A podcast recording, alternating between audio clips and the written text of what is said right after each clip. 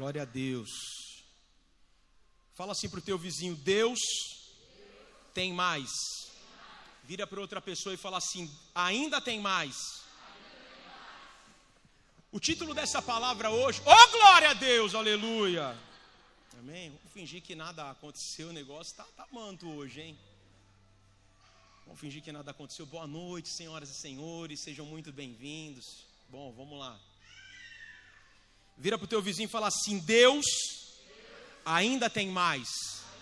Mais uma vez, Deus ainda tem mais. Abra sua Bíblia no livro de 1 Coríntios, capítulo 2, versículo 9. 1 Coríntios, capítulo 2, versículo 9. À medida que você for achando, dá um glória a Jesus aí no teu lugar. Hoje temos na tela, né? Diz assim o texto: Todavia, como está escrito, olho nenhum viu, ouvido nenhum ouviu, mente nenhuma imaginou o que Deus preparou para aqueles que o amam. A pergunta que eu faço é: quem ama Jesus? Quem ama ao Senhor, dá um glória a Deus. Essa palavra é para mim, é para você, como está escrito: aquilo que olho nenhum viu, ouvido nenhum ouviu, mente humana não imaginou, é aquilo que Deus preparou para você. Aplauda Ele se você crê nessa palavra.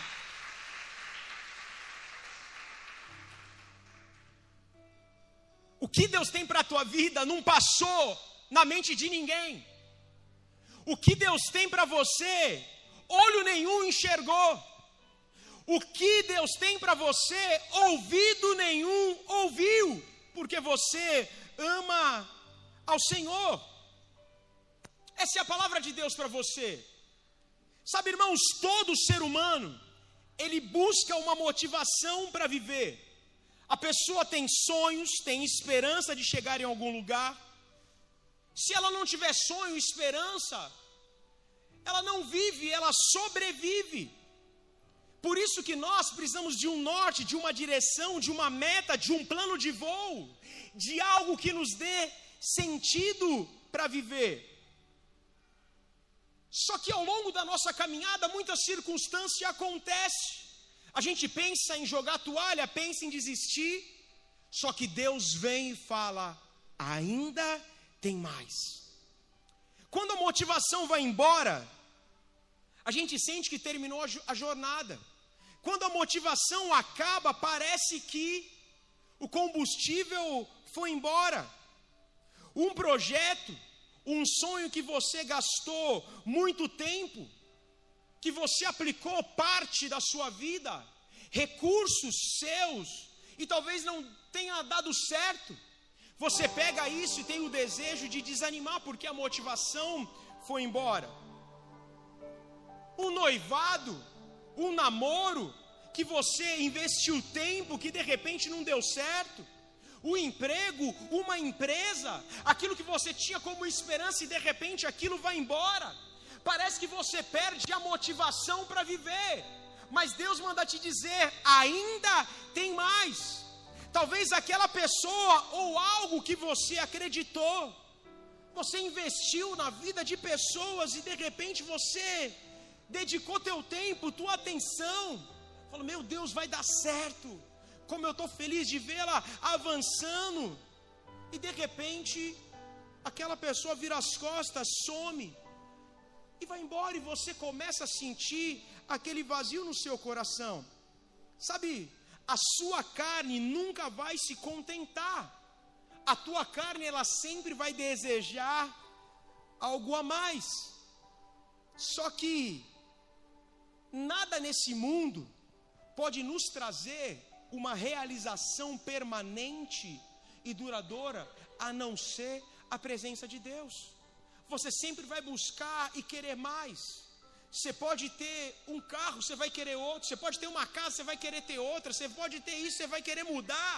Você sempre tem um desejo de mais. Agora, aquilo que te completa, aquilo que te preenche, é a presença de Deus. E em Deus nós sempre temos mais. Sabe, quando você pensa que Deus acabou, ele só está começando. Quando você pensa que é o fim, Deus olha para a tua vida e fala assim: filho, esse não é o fim, ainda tem muito mais para a tua vida, tem muito mais desafios, muito mais vitórias, muitos mais sonhos, muito mais tesouros, muitos mais dons, muito mais de bênção e também, vira para o teu vizinho e fala assim: muito mais tratamento, porque Deus sempre tem mais, guarda isso no teu coração, Deus sempre tem mais. E sabe, o desejo de Deus é nos abençoar. E Deus ele tem mais para você na sua vida sentimental. As irmãs ficam loucas. Posso ouvir glória a Deus? Ai, pastor. Para vocês parece que Deus não tenha nada. Se fosse eu solteiro, Diogão, tava, tava pulando da cadeira, dando mortal para trás. Deus tem mais, tem a vitória, varou. E já era, você gritava. Mas agora as irmãs aqui estão mais controladas. Mas Deus, Ele tem mais na tua vida sentimental. Gênesis fala a história de Abraão e Sara. Sara havia pensado que já não tinha mais jeito para que ela pudesse gerar, já não tinha mais condições dela ter filhos, já não havia mais condições dela viver o sonho. E aí Sara chega um determinado momento da sua vida onde ela olha os diagnósticos, ela olha para a idade, ela olha para o tempo, ela olha para o marido, e ela nem acredita. Vira para o teu vizinho e fala assim: não tinha ainda o azulzinho. Então ela fala: Meu Deus, já era, é o fim ela olha para o marido, Xiii, meu Deus do céu, não tem condições. E então Sara, ela tenta ajudar a Deus. Gênesis capítulo 18, versículo 14. Deus ele dá uma palavra para Sara, Sara, vai chegar um tempo que você terá um filho. Sara, vai haver um momento a qual você terá um filho. Diz assim o texto: haveria alguma coisa difícil ao Senhor? Ao tempo determinado, tomarei a ti por este tempo de vida, e Sara terá um filho. Sabe por quê? Porque Deus ele tem sempre mais. Sara olhou para aquilo que era o sonho dela, para a situação dela e falou assim: Meu Deus, não tem mais jeito. E talvez você esteja aí solteira, solteiro, esperando um marido, uma esposa há anos.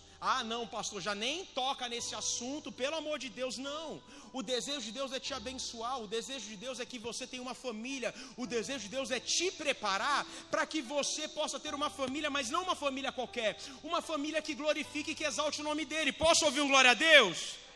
Então, no tempo certo, Deus vai te surpreender. Enquanto você não está sendo surpreendida por Deus, se prepara. Porque, irmã, às vezes você vê lá bonitinho. Falo ou não falo? Não, deixa. Mas ordinário. Às vezes você vê lá gatinha. Mas, tadinha.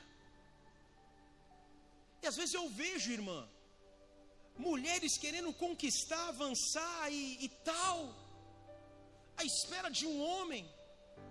E normalmente a mulher já amadurece mais rápido, né? Mano, mas aí tá o cara. Nada contra. 30 anos nas costas, jogando play. Mano, filhão, Tu acha que a mulher quer casar contigo para disputar um FIFA 2023? Tu acha que ela vai sair da mãe dela para jogar o que? Super Mario Bros? O que, que é? Sei lá, nem sei o nome do videogame mais. Como é que é o nome? G GTA, tá, tá, tá sabendo, hein? Tá sabendo, hein, Silvio? Ô, Silas. Ah, tá com o filho, joga com o filho. Ah, glória a Deus. Sabe, irmãos, a mulher, ela quer um homem, ela não quer um menino. E tem gente que olha para a esposa, casa, e fala assim: ah, mas a minha mãe, tua mãe, parceirão, casou. A Bíblia diz: deixará o homem o seu pai e a sua mãe, e se unirá à sua mulher. Não tem mais a mamãe, filhão. Não tem mais. Acabou. Se vira. Vai aprender a capinar um lote, vai se virar, vai fazer as coisas acontecer. Da mesma maneira, você, filha, um homem, ele quer uma mulher. Porque o cara, tem, às vezes, aconselhamento pastoral. O cara, pastor, não aguento mais, está difícil. Pastor, é iFood todo dia. É, é, é, como é que é? É iFood? Não, é, é, só, é só entrega de comida. Ai que fome, tudo. Mas por quê? Não, pastor. E minha mulher é ainda espiritual, mas eu falei para ela, eu falei para ela, filha, nem só de miojo viverá o homem. Porque você não se qualifica, não se prepara, não procura fazer nada. Deus tem mais na tua vida, mas você precisa crescer e amadurecer para que Deus possa vir com o melhor sobre a tua vida. Talvez você está aí esperando, deixa eu te falar uma coisa. Quando você está pronta, quando ele está pronto, aquilo que é de Deus, Deus ele testifica, ele chega na hora certa, ele prepara. Dá uma salva de palmas a Jesus se você crê. Então se prepara. Ai, pastor, mas é o meu casamento, o meu marido. Ai, tá tão difícil. Meu, e agora? É só decepção. Não perca a esperança. Deus é aquele quem vai fazer, não é você. O teu papel é dobrar o teu joelho e orar, porque aquilo que aos teus olhos é impossível, ao Senhor é possível. Talvez você reclame, talvez você queira colocar um X, talvez você queira falar que não, mas você não sabe o que Deus vai fazer, ainda tem mais. Aquele que você está olhando, não acreditando, se você dobrar o teu joelho, vai se levantar um profeta, um sacerdote, um homem de Deus, aquele que vai cuidar de você, que vai te honrar e que vai surpreender a tua vida. Aplauda mais uma vez ao Senhor. Tem gente que acha que o jogo da vida terminou. O jogo da vida só termina quando o juiz apita. E no jogo da vida, meu irmão, o juiz é o Senhor, ele está ao teu favor. Ele tem o melhor para você. Ainda tem mais na tua vida sentimental. Ainda tem mais na sua vida espiritual. Filipenses capítulo 1, versículo 6 diz assim: Tendo por certo isso mesmo, de que aquele que em vós começou a boa obra, ele vai aperfeiçoar até o dia de Cristo. Tem gente que acha que a vida com Deus já acabou, que o ministério já acabou, ele acaba se acomodando. Sabe, só que Deus ele tem muito mais para você. Ah, não, eu já acho que já deu o que tinha que dar. Vira para o teu vizinho e fala assim: está amarrado essa síndrome de Elias. É, síndrome do profeta Elias. Não, esse é o meu fim. Ah, não tem mais nada para mim, coitadinho de mim, nada mais vai dar certo. Deixa eu te falar, ainda tem muito mais. Ainda tem muita alma para você alcançar, muito peixe para você pescar, muita alma para você ganhar para Jesus. Você até agora estava pescando, sabe, com a tua varinha na beira do rio, mas vai chegar um tempo onde Deus te preparou para que você possa lançar a tua rede e pescar uma multidão, para vir os grandes peixes. Vai chegar essa hora na tua vida onde você vai colher a 30, 60 e a 100 por um. Aplauda mais uma vez. É aquele tempo que você está só lá, joga e, e vem o peixinho. Às vezes nem pega nada, né? Pega a isca e sai fora. Nossa, pastor, achei que vinha, me deu bolo. Achei que vinha para a igreja, foi embora. Só que você está lá jogando a tua vara, não desiste. Vai chegar o momento, meu irmão, que você vai achar o, os grandes cardumes. A última pesca de Jesus, em João capítulo 21, diz que Simão Pedro ele subiu a rede para a terra. E aquela rede daqueles peixes estava cheia de 153 grandes peixes, tantos que a rede quase se rompe. É chegado um tempo sobre a tua vida e o teu ministério onde Deus vai enviar os grandes peixes em abundância.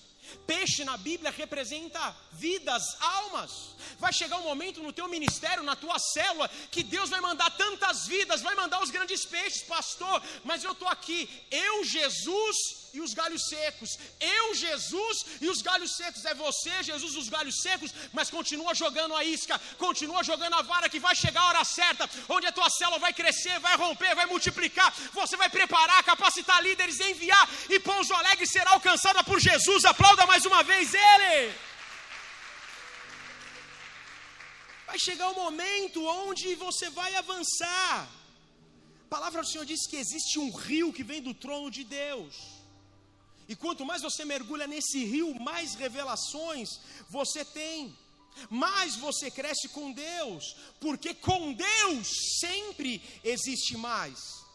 Com Deus também haverá mais desertos, mais tratamentos, mais provação. Você pensa que acabou uma luta e de repente começa outra. Às vezes você está lá, luta, luta, meu, venci. Vira para o teu vizinho e fala assim: foi só o primeiro round. Você ouviu o sino, dem, dem, dem, dem, dem, fala, você achou que acabou? Não, não, só o primeiro round. Ainda tem mais. Porque Deus quer te capacitar, Deus quer te preparar para que você possa crescer. Ainda existe mais. Chega o momento das estações de tratamento de Deus. E isso vem para forjar o teu caráter, para te preparar como homem, como uma mulher de Deus para que você aprenda a confiar nele. Só que as provações que você passa, ela te prepara para algo grande. Tiago capítulo 1, versículo 2 diz assim: A provação da vossa fé produz perseverança, e a perseverança para que a perseverança tenha a sobra completa, para que sejam perfeitos e completos, não faltando coisa alguma está passando por um tratamento na sua vida espiritual e todo mundo passa. Eu passo, você passa. Tem hora que você fala: Meu Deus do céu, achei que, que o negócio estava indo. É aquele irmão que acha que é mais santo do que você. Aqui não tem isso, não, glória a Deus, né? Fala para o teu vizinho: Tem sim. Aqui tem uns crente mala. Tem. Aproveita para o teu vizinho, olha bem no olho e fala assim: Aqui tem uns crente mala assim. Às vezes ele já está se sentindo tocado por essa palavra profética. Tem, tem gente que acha que é a última bolacha do pacote, que é o último suquinho da ceia, sei lá o que, que ele acha. Ele acha que é o mais espiritual, porque Deus só vai te usar. Tem gente que acha, não, só a igreja, a bola de. A minha igreja. Que tua igreja, irmão? Isso é só uma placa, isso é só um nome. Nome cafona, feio, de sorveteria. Bola de neve. Nada a ver. Mas Deus é aquele que age, Deus é aquele quem faz.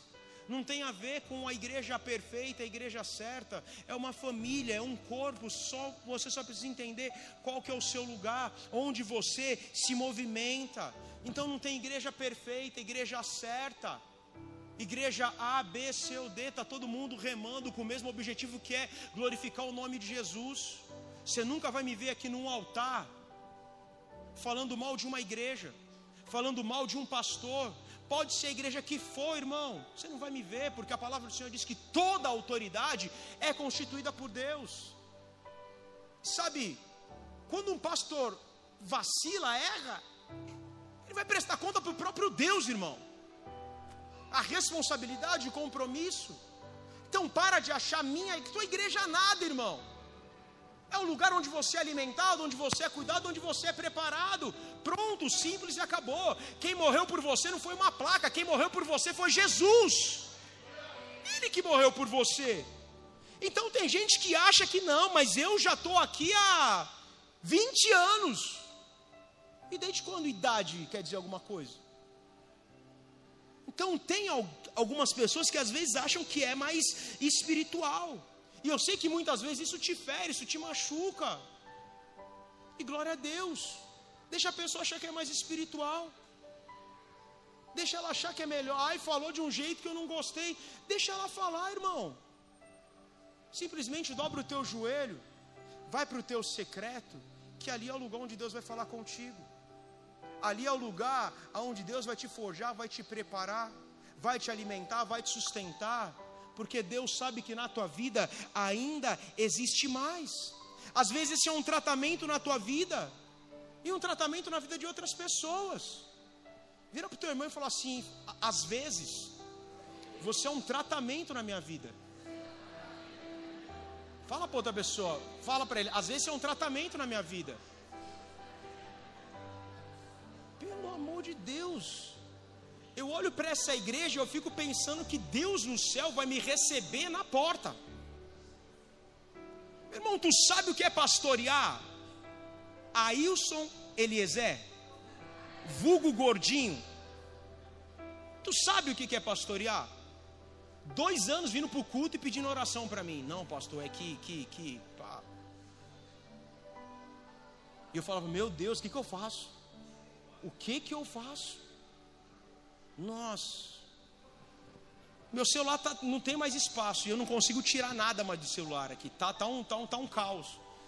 E eu fui tentando apagar algumas coisas, tirar, não conecta, não, não, não transfere dado, tá, tá um negócio. Aí olho lá, uns áudios. Aí eu falei, vou dar o play.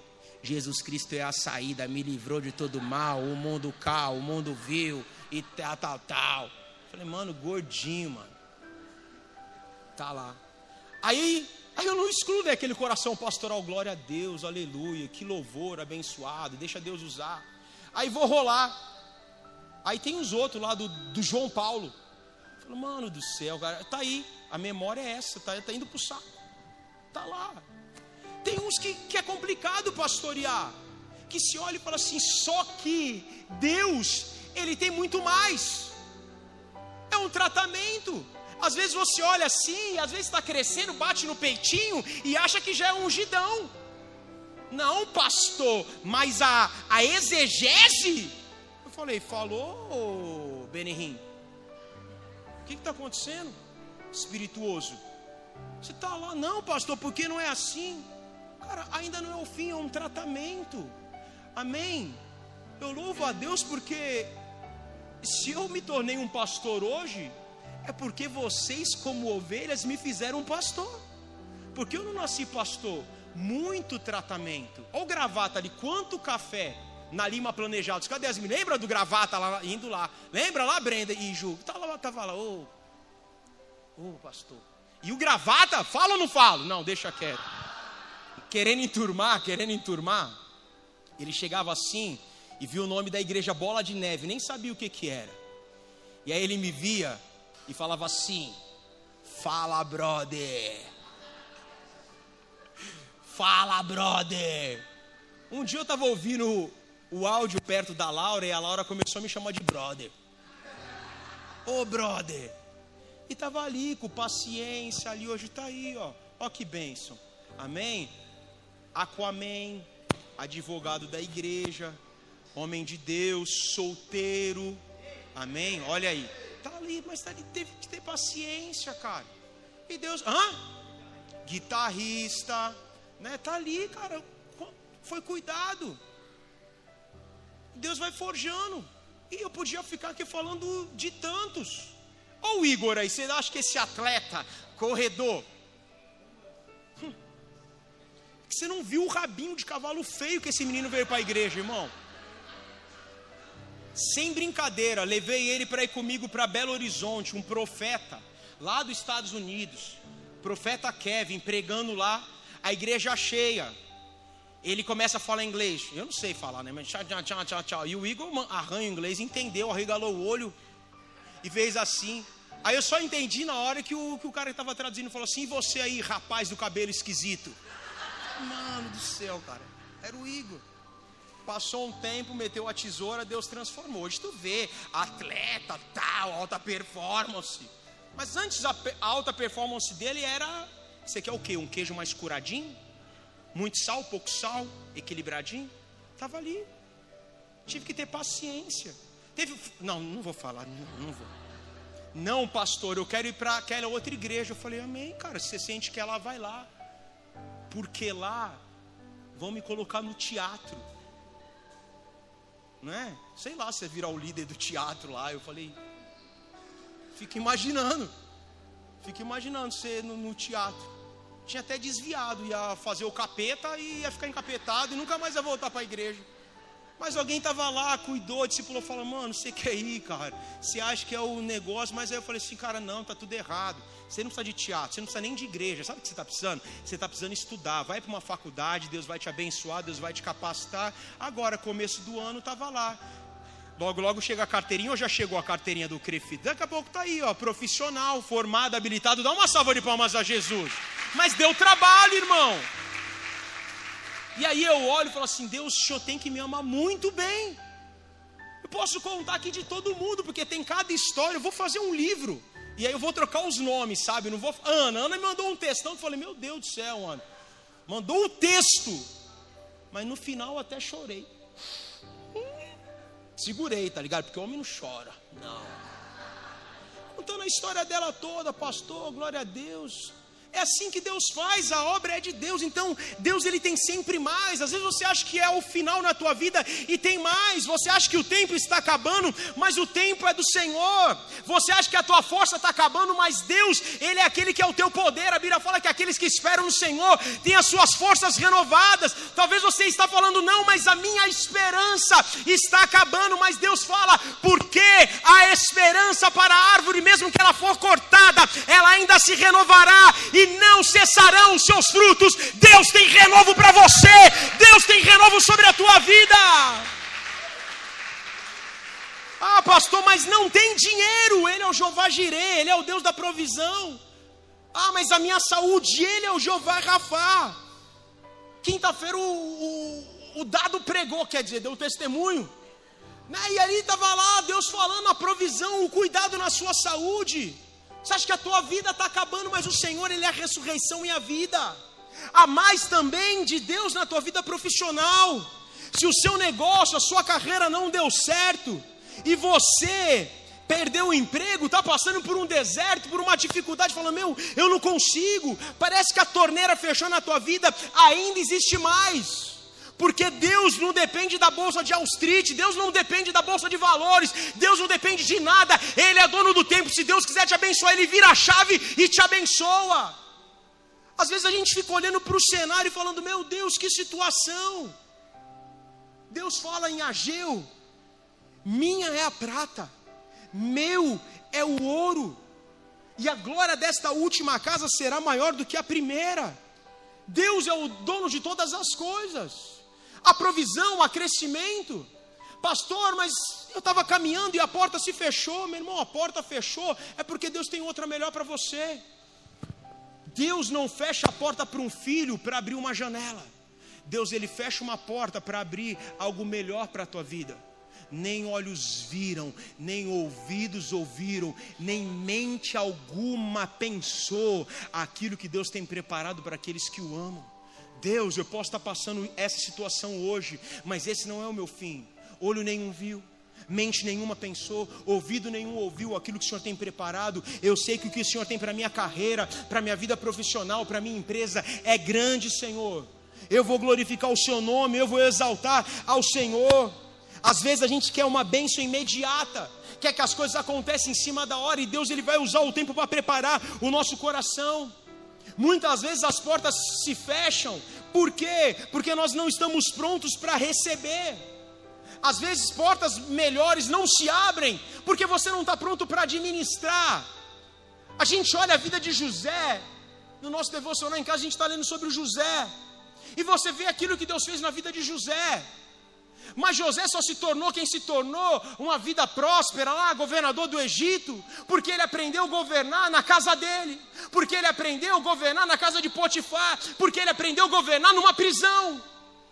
Então, as portas que você está enfrentando hoje, as situações, o cenário que Deus te coloca, é para te preparar, para te habilitar para coisas maiores. Nem olhos viram, nem ouvidos ouviram, nem mente alguma planejou aquilo que Deus tem preparado para você. Então Deus ele está preparando o cenário para poder te abençoar.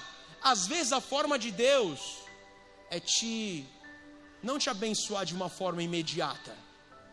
Quer ver? Sei que você sabe disso. Não precisa levantar a mão. Mas sabe quando você comprou a moto, o carro, que você saiu de lá todo feliz e com uma Bíblia Thompson debaixo do braço? De 60 prestações. Deus está falando, oh glória a Deus, aleluia. Pastor, essa não sai do porta-luva do meu carro. É essa mesmo que eu estou falando. Aquela Bíblia, escrito banco, e que você está pagando. Você vai pagando prestação a prestação. Prestação a prestação. E às vezes a forma de Deus te abençoar não é de uma maneira imediata. Quando você termina de pagar a última, cara, você tem uma satisfação porque concluiu sim ou não. Cara, e às vezes a forma de Deus te abençoar é no conta-gotas, é a prestação, mas Ele está te preparando para coisas maiores. Deus ainda tem mais sonhos e mais esperança. Caleb, ele tinha 85 anos, queria viver a promessa de Deus, ele queria cumprir a promessa de Deus. Caleb, ele para mim é um exemplo porque ele poderia ter escolhido qualquer lugar, um lugar sossegado para se aposentar, mas o espírito de Caleb era de conquistador. Ele não espera conquistar a sua cidade, ele não espera conquistar ali, colocar sua cadeirinha de balanço, não, ele espera lutar, ele espera um lugar onde ele iria conquistar, porque o seu espírito era de conquistador. Ele poderia escolher uma praia, ele poderia escolher qualquer lugar para estar, mas ele não. Ele falou: Eu sei que essa é a minha promessa, e eu estou tão forte para viver essa promessa. Eu não quero qualquer lugar, eu quero ali, ó, aquelas cidades fortificadas. Eu quero aquela cidade de gigante. Se tem gigante, eu vou derrotar, eu vou vencer, mas eu vou tomar aquele lugar para mim, porque Deus ainda tem mais. Talvez você tenha sonhado e visto que os sonhos têm muitos gigantes, continue a sonhar, porque quanto mais sonho, mais esperança, e Deus vai fazer algo poderoso sobre a tua vida. Jesus e sua mãe os discípulos foram Caná da Galiléia em João capítulo 2, num casamento. E ali Maria disse para Jesus: "Olha, o vinho se acabou". E todo mundo entra num desespero. Jesus fala: "Olha, enche essas talhas, enche esses vasos de água". E depois Jesus fala: "Agora tira e leve para o mestre Sala". E quando levam ele, aquele mestre Sala prova daquela água transformada em vinho, e viu que se transformou num excelente vinho. A água aqui em questão, ela simboliza falta de sabor, falta de graça. Aquilo que não tinha graça ali naquele casamento, daqui a pouco Deus ele transformou num, ele, ele transformou em alegria. Biblicamente, o vinho simboliza alegria, sabor, prosperidade, perdão, libertação. Talvez aquilo que você tenha vivido hoje nos teus sonhos, esteja vivendo hoje nos teus sonhos, fala: "Não, não vai acontecer, não vai dar certo", mas Deus tem o melhor para a tua vida. O melhor de Deus ainda está por vir. Você pode pensar: "Meu Deus, não tem mais jeito, acabou a oportunidade, eu não vou viver nada nada de novo", mas Deus começa a encher as suas talhas, ele vai começar a transformar a tua vida, vai modificar a tua história e Ele vai transformar a água em vinho, a maldição em bênção. Ele é aquele quem se levantará para mudar a tua história. Aplauda ao Senhor se você crê. Deus, Ele tem muito mais. Pastor, mas está tão difícil. Eu estou passando por essa enfermidade, está tão duro, está tão pesado para mim. Deus, Ele não permite um fardo, um peso maior do que a gente possa aguentar. Ele é aquele quem sabe até onde você aguenta, filho. Ele sabe que ainda tem muito mais para você. Deus ele tem mais na tua vida sentimental. Deus tem muito mais na tua vida espiritual. Deus tem muito mais na tua vida profissional. Deus tem muito mais para os teus sonhos. Vira para o teu vizinho e fala assim: volte a sonhar. Comece a escrever novamente os teus sonhos, irmão. Começa a pedir para Deus que o Senhor está aqui. Às vezes a gente passa a querer viver só da misericórdia de Deus.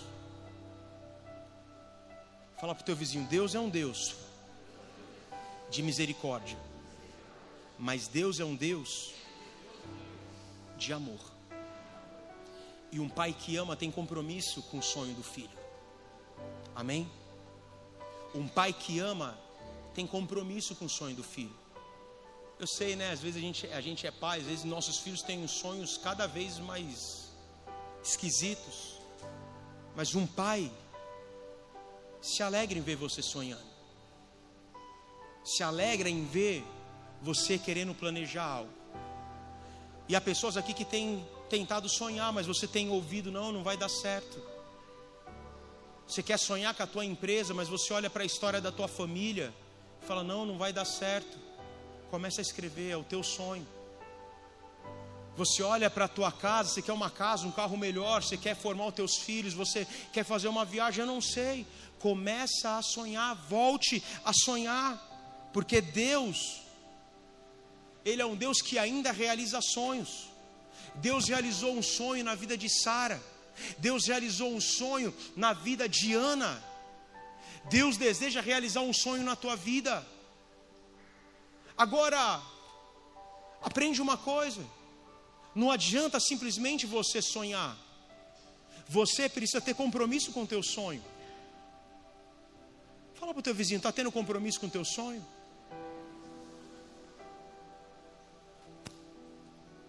Deus tem falado isso no meu coração.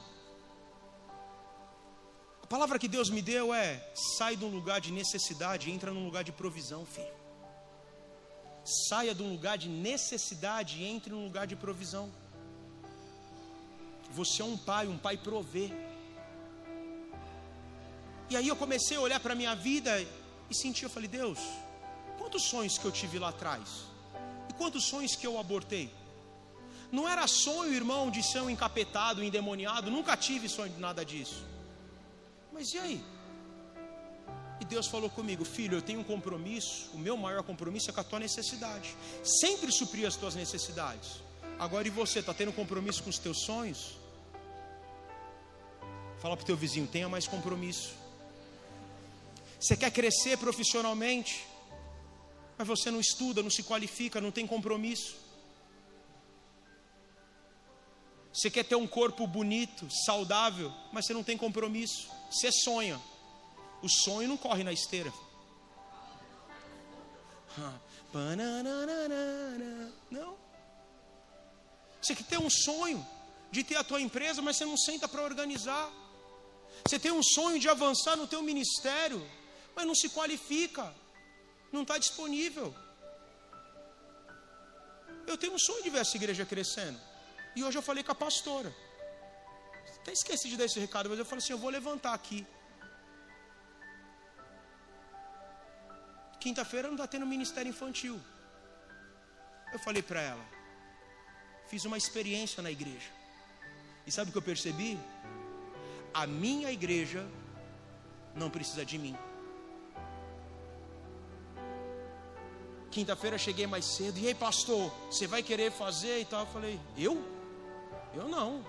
Abre, prega, ministra. E aconteceu, foi uma bênção. Não subi no altar.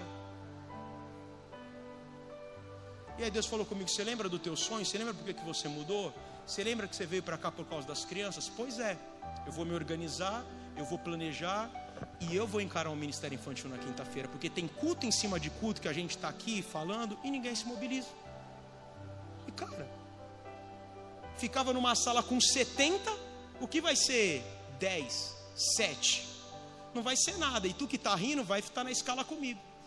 Olha Deus falando aí. É, se prepara. Vou treinar, capacitar e, e já era. Vai estar tá ali. O culto vem, o culto. Cadê o pastor? Estou no lugar mais rico, precioso e importante da igreja. A Bíblia fala que os filhos são uma herança do Senhor. Então, sabe o que eu vou fazer? Minhas quintas-feiras vai ser para cuidar da tua herança. Eu vou estar lá dentro do ministério infantil.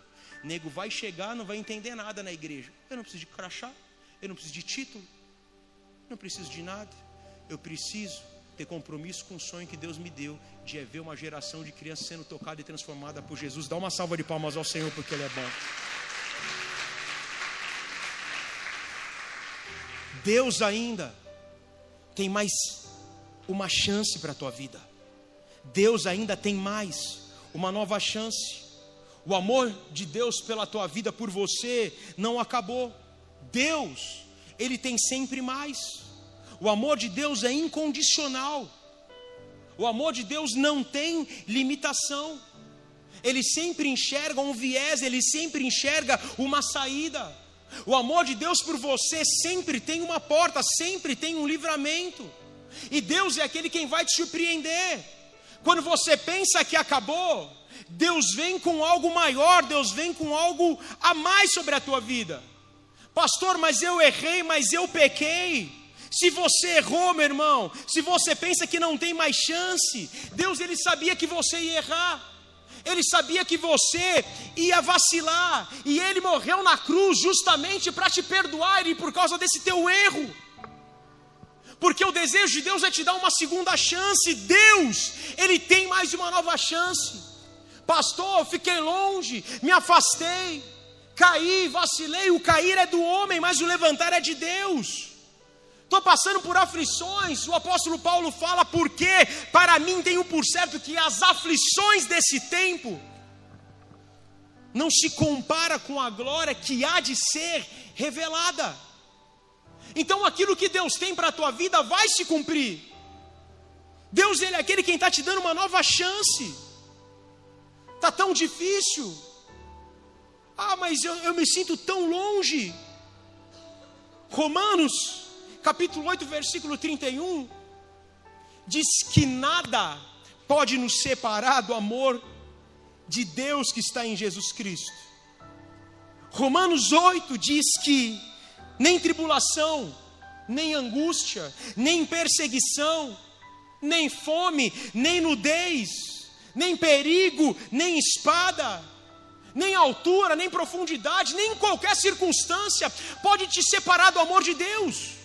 E tu acha que Deus ele não te ama porque você pecou? Se você se arrepende, se você se levanta, Deus está te dando uma nova chance para que você escreva uma nova história. Nem olhos viram, nem ouvidos ouviram, nem jamais penetrou no coração humano aquilo que Deus tem preparado para a tua vida. Se você crê, aplauda Jesus porque ele é bom. Pequei, vacilei, errei. Seja bem-vindo aqui é o lugar que Deus te recebe. Deus ele sabia que você ia errar. Deus ele contava com teu erro. Mas ele sempre está disposto a te dar uma nova chance, a estender a mão. Falei disso alguns cultos aí, nem sei quando. Às vezes o irmão não quer a segunda chance, mas o pai ele te dá uma segunda, terceira, quarta, quinta chance. Porque o pai sabe o valor que tem um filho. Às vezes o irmão não sabe, porque é irmão. Quando se torna pai, sabe o valor que tem um filho. Quando se torna mãe, sabe o valor que tem um filho. Dá trabalho, é difícil, mas é filho. Antes de entrar no ministério infantil, o André subiu lá no gabinete pastoral. Senta no sofá. E aí? Por que, que só está obedecendo na terceira vez? O que está acontecendo? Quer ser corrigido? Por quê? Está te faltando alguma coisa?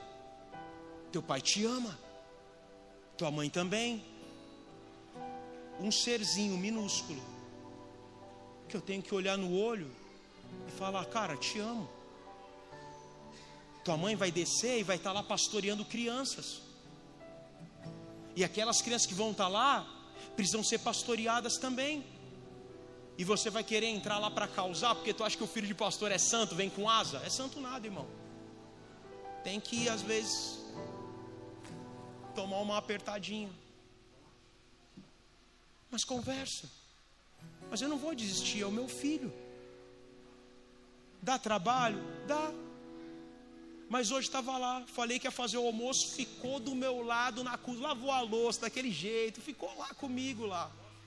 Ficou lá, é filho. Eu nervoso, irmão, me molhando, de tudo. Eu, oh glória a Deus, aleluia. Porque o meu momento de revelação com Deus, lá em Israel tem o muro das lamentações. O meu é a parede das revelações. Eu pego o canetão e Deus vai falando, eu escrevo na parede. Vou anotando, sai palavras, sai frases, sai um monte de coisa. Mas aí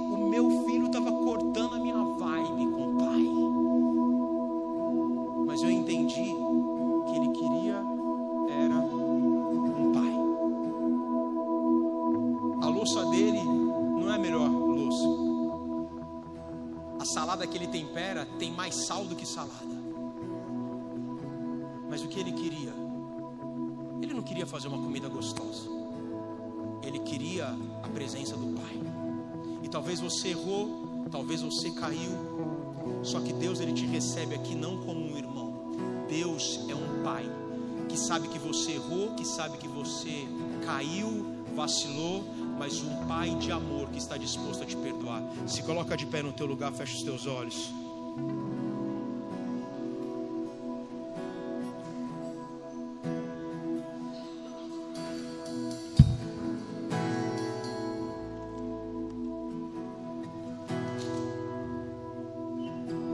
Ainda tem mais.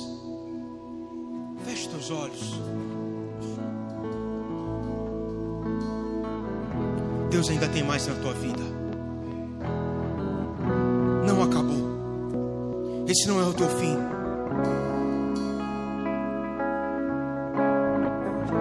A motivação pode ter acabado. O ânimo pode ter acabado. Mas Jesus sabe quem você é. Ele está à porta e bate. Ele está aqui dizendo: Filho, filha, você é bem-vindo. Filho, filha, você é amado. Filha, filha, você é querido. Eu tenho mais na tua vida. Talvez você chegou aqui com os teus sentimentos feridos, com dor na tua alma, no teu coração, achando que nada está acontecendo. Talvez nada esteja acontecendo porque você não tem se preparado como deve se preparar. Talvez as coisas não estejam acontecendo porque você não foi curado, não foi curada. Talvez nada está acontecendo porque Deus está te preparando para algo maior. Deus tem preparado e cuidado da tua vida sentimental porque Ele sabe aquilo que você merece. Mas esse não é o fim. Deus tem o melhor para a tua vida. Talvez você olhe para a tua vida espiritual e fale assim: Meu Deus, não tem mais nada. Claro que tem. Há muita alma para ganhar, há muito louvor para ser composto, há muita alma para ser discipulada, há muita célula para ser plantada, há muito evangelho para ser pregado. E Deus conta contigo. Ainda tem mais, ainda tem mais. Ah, o meu sonho, a minha carreira, a minha empresa. Volte a sonhar. Tenha um compromisso de constância com aquilo que você chama de sonho. Trace metas a curto, a médio, a longo prazo. Tenha compromisso com isso. Se dedica para que Deus possa te abençoar na tua carreira, nos teus negócios. Que você possa ser o mantenedor da obra do Senhor, para que você possa trabalhar, prosperar e abençoar a vida de pessoas. Para que você venha num culto, olhe para o teu irmão e fale: irmão, olha, eu não sei, mas Deus tocou no meu coração, eu quero te abençoar. É para isso que Deus vai te abençoar, para você ser um canal de bênção para a vida de outras pessoas. Ainda há esperança para os teus sonhos, ainda há esperança e Deus ele tem sempre mais. Pastor, eu pequei, eu vacilei. Ele está te dando uma nova chance porque você é filho. Você é filho. E o filho ele é amado, o filho ele é querido. Feche os teus olhos, levante as tuas mãos, vamos adorar o Senhor Jesus, porque ele é aquele que tem mais.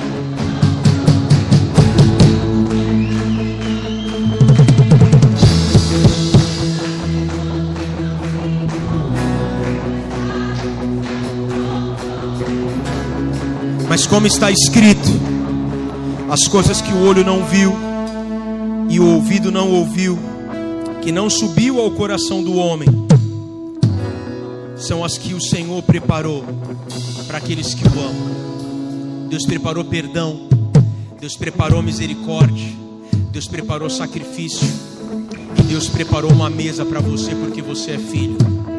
Essa é uma noite especial para nós, porque é uma noite de ceia aonde o pai prepara uma mesa para receber o filho.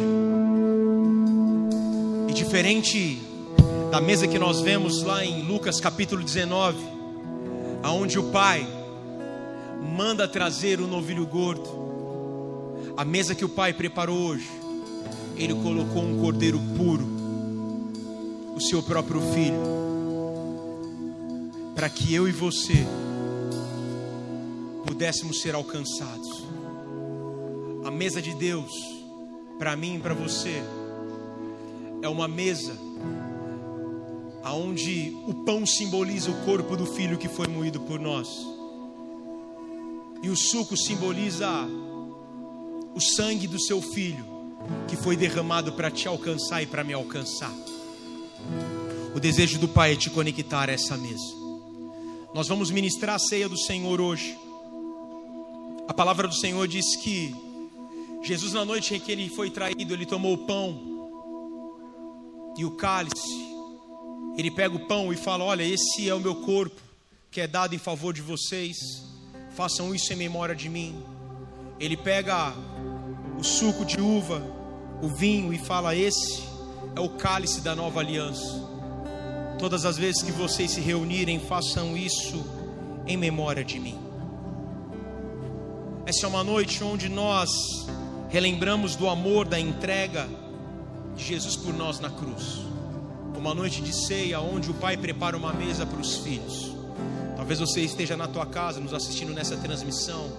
Separa aí o teu suco, o teu pedaço de pão, pastor. Estou na minha casa, não tenho um suco de uva. Pega uma água, irmão. É um símbolo tem um pedaço de pão, uma bolacha. Mas não deixe de participar desse momento. É a mesa espiritual aí também na tua casa, para que você seja alcançado. A mesa ela é feita para os filhos e o desejo do pai é ter o filho na mesa. Agora, a palavra do Senhor diz que cada um ao sentar na mesa ele tem que examinar a sua própria vida. Examine-se, pois, o homem a si mesmo e então coma do pão e beba do cálice. Mesma maneira como eu falei há pouco, que aqui não tem um envelope para saber da tua condição e da tua contribuição, nós também não temos um detector de pecado ao entrar nessa igreja. Nós não vamos ficar olhando a tua vida e pensando qualquer coisa, é o teu compromisso com Deus. O nosso papel é de servir. Mas é o momento de você examinar se a tua vida realmente está condizendo com a palavra do Senhor. Porque não adianta você sentar à mesa se lembrando do amor, do sacrifício de Jesus, que foi para te perdoar dos seus pecados, e você senta nessa mesa, come desse pão, bebe desse vinho, e sai da igreja e senta na mesa da imoralidade, vai sair daqui e vai beber outras coisas, vai sair daqui, vai se alimentar e vai cometer os teus mesmos pecados. Se você crê que a partir de hoje Deus vai começar uma nova história na tua vida, então participe desse momento. Agora, pastor, não, eu vou continuar na minha vida, eu vou continuar no meu pecado, eu vou continuar.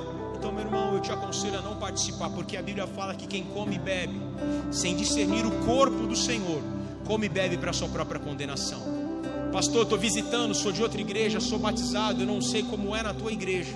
Eu sei que a Bíblia, ela não tem uma lei.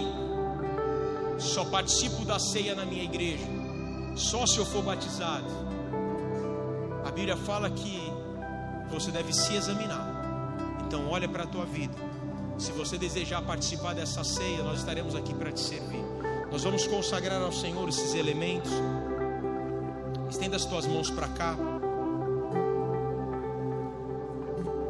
Pai querido e amado, na tua presença nós estamos e apresentamos este suco de uva e este pão. Que ao tomarmos desse dessa ceia sejamos um contigo. Traz o teu renovo, a tua misericórdia sobre as nossas vidas. Que o teu Espírito Santo ele venha com algo novo em nós. Obrigado, Deus, porque o Senhor sempre tem mais. E mais uma chance o Senhor tem nos dado hoje. Obrigado pelo privilégio de podermos nos assentar à mesa contigo. E é para nós uma alegria poder trazer à memória o teu sacrifício como uma prova de amor. Porque para nós, você, Jesus, não está preso no madeiro, a nossa cruz está vazia, porque tu ressuscitou ao terceiro dia. Obrigado pela salvação, pela misericórdia, pelo teu perdão. Obrigado, Jesus, por nos aceitar. Nós estaremos te servindo. Eu vou pedir só para que você aguarde uns aos outros, para que possamos participar como família desse momento de mesa em nome de Jesus.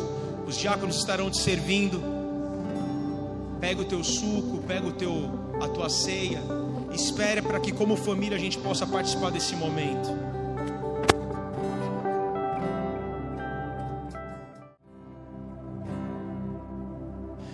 Teu copinho, todos foram servidos. Se tem alguém que faltou, dá um salve aí para nós. Você na sua casa também, separe os elementos. A palavra do Senhor diz que depois da ceia, Jesus ele tomou o pão, pega esse pedacinho de pão que está aí dentro. Ele disse: Esse é o meu corpo que será entregue em favor de vocês. O pão na Bíblia, ele é aquilo que alimenta. O trigo não alimenta. O que alimentava era o pão. Para fazer o trigo, era necessário que o trigo fosse esmagado, separado da casca, moído, preparado uma massa, a massa batida, para que possa alimentar. Jesus foi aquele quem foi moído pelos nossos pecados, pelas nossas transgressões. Mas Ele é aquele quem nos alimenta. João diz: Eu sou o pão vivo que desceu do céu. João está falando de Jesus, ou melhor, essas são as palavras de Jesus relatadas no Evangelho de João. Eu sou o pão vivo que desci do céu. Pega o teu pão. Depois da ceia, ele tomou o pão e partiu e disse: Esse é o meu corpo que é dado em favor de vocês. Façam isso em memória de mim. Em memória de Jesus, comamos todos.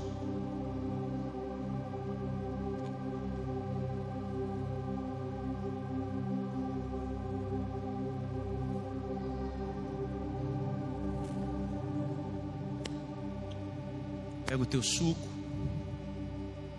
Uma chacoalhada aí nele antes. Né?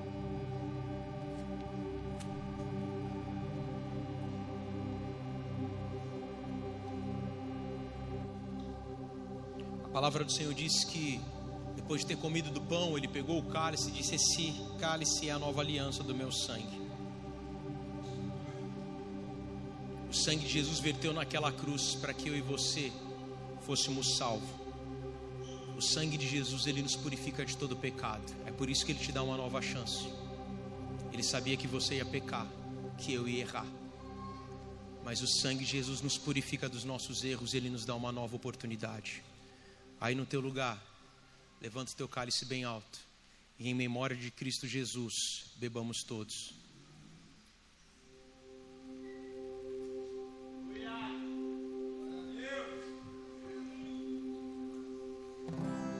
Feche teus olhos por um minuto.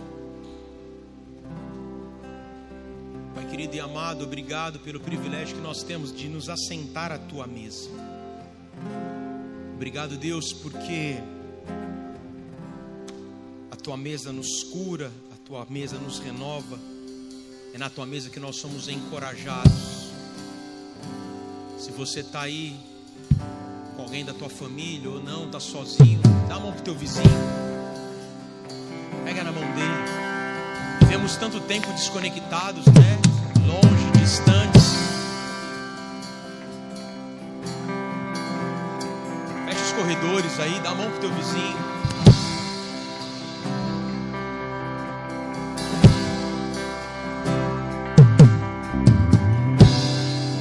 Aquele que traz novo sobre a tua vida. Pai querido, obrigado pelo privilégio que nós temos de ser uma família. O que nos traz tudo em comum, Pai. Não são as nossas semelhanças físicas, não são os sonhos, os pensamentos. Nós, como uma igreja, temos até divergências de pensamentos, de opiniões, divergências políticas, divergências de gostos mas, ó Pai, há algo que nos une, e o maior é o que nos une, que é a tua presença. Por isso, Deus, hoje é um privilégio para nós, como família, nos assentarmos à tua mesa, recebemos o teu perdão, comemos do teu pão, bebemos do teu vinho, Senhor, e saber que em ti nós somos renovados, porque tu és aquele quem tem sempre mais para as nossas vidas. Obrigado, Deus, por nos amar, apesar das nossas limitações, nos amar, apesar das nossas falhas, nos amar, apesar dos nossos erros, nos amar, Senhor, apesar de nós mesmos. Obrigado pela tua cruz, obrigado pelo teu perdão, obrigado pela tua graça, pela tua misericórdia. Nós queremos dizer que te amamos. Aplauda Jesus se você crê. Igreja, levanta sua mão bem alto. Diga assim: se Deus é por nós, quem será contra nós? Agindo Deus, quem impedirá? Quem impedirá? Tudo posso, Tudo posso naquele que me fortalece. Naquele que me fortalece. Oremos todos, Pai nosso que estás nos céus, santificado seja o teu nome. Venha a nós o teu reino, seja feita a tua vontade, assim na terra como nos céus. O pão nosso de cada dia nos dai hoje. Perdoa as nossas dívidas, assim como nós perdoamos aos nossos devedores. E não nos deixes cair em tentação, mas livra-nos do mal, pois teu é o reino, o poder e a glória para sempre. Amém, amém. Dá uma salva de palmas a Jesus. Abraça esses irmãos aqui. Um abraço.